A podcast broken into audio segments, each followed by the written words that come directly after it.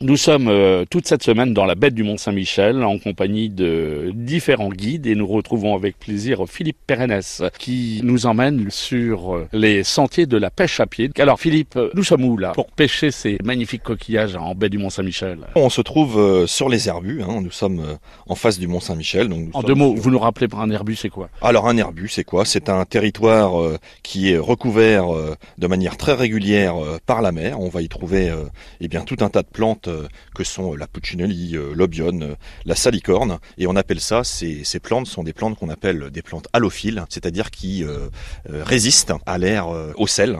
Hein, et qui ne se détériorent pas malgré l'aller-retour des marées. Alors actuellement, justement, la mer s'est retirée, on peut donc aller à la pêche. On peut aller à la pêche.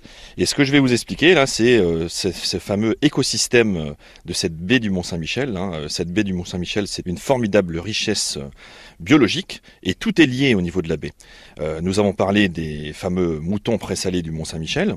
Alors, ces moutons présalés vont euh, effectivement euh, réaliser des, déjections hein, que l'on peut voir euh, au sol à nos pieds, mais pas seulement. Nous avons aussi toutes ces plantes qui vont se, décomposer. Elles vont être piétinées par ces fameux présalés. Et on, estime à peu près 20 à 30 tonnes de, feuilles qui vont se, détériorer à l'hectare, ce qui, est, vraiment très très important. Cette détérioration de ces, plantes va se décomposer et va donc euh, être emporté par cette mer montante et va euh, alimenter toute la baie.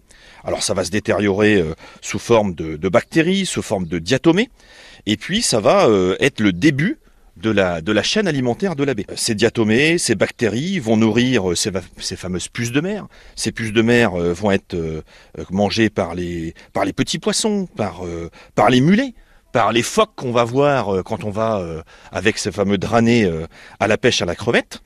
Et puis on se trouve dans une baie où on trouve cette fameuse mytiliculture, donc les moules, les moules de Bouchot.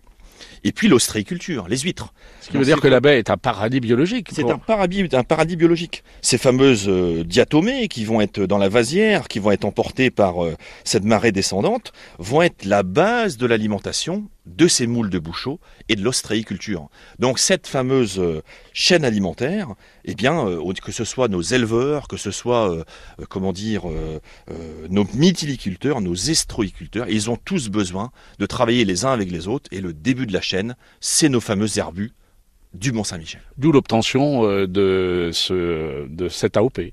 Effectivement, d'où l'obtention de ce label de qualité. Hein, et ces labels de qualité, il n'y a pas ce label que sur les présalés. On a euh, un AOP euh, sur terre, qui est l'AOP des présalés, et un AOP en mer, qui sont les moules de bouchot. Donc comme quoi tout est lié. Ce qui veut dire, Philippe, que lorsqu'on va à la pêche à pied, on fait attention, on respecte la nature.